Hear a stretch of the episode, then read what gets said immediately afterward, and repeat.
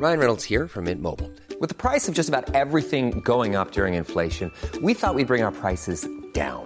So to help us, we brought in a reverse auctioneer, which is apparently a thing.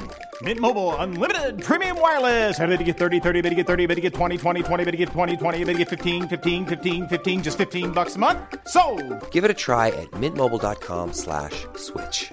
$45 upfront for three months plus taxes and fees. Promo for new customers for limited time. Unlimited more than 40 gigabytes per month. Slows. Full terms at mintmobile.com. Noticias del Heraldo de México.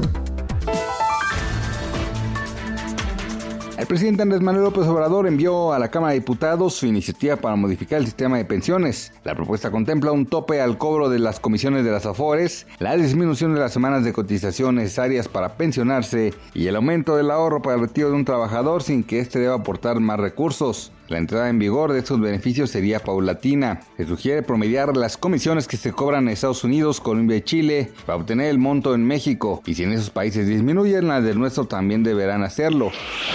La Asociación de Gobernadores de Acción Nacional afirmó que la cancelación de fideicomisos por Morena demuestra que existe fragilidad de las finanzas públicas, así como la irresponsabilidad por parte del gobierno, pues consideran que esto debería ser un salto al vacío al cancelar apoyos a ciencia, tecnología, innovación, medio ambiente, campo, desastres naturales, entre otros rubros. Entre los fideicomisos desaparecerían el Fonden, el Fidecine y el Fondo para el Cambio Climático.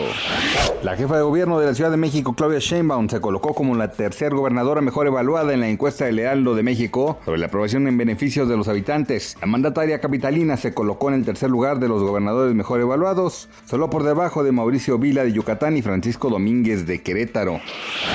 La tenista Renata Zarazúa fue eliminada de Roland Garros en Francia ante la ucraniana Elina Svitolina. La mexicana cayó ante la ucraniana en la segunda ronda del torneo por parciales de 6-3, 6-0, 0-6 y 6-2. Con el resultado en Roland Garros, la mexicana podría subir al ranking en el actual puesto que tiene, el 178 al 155.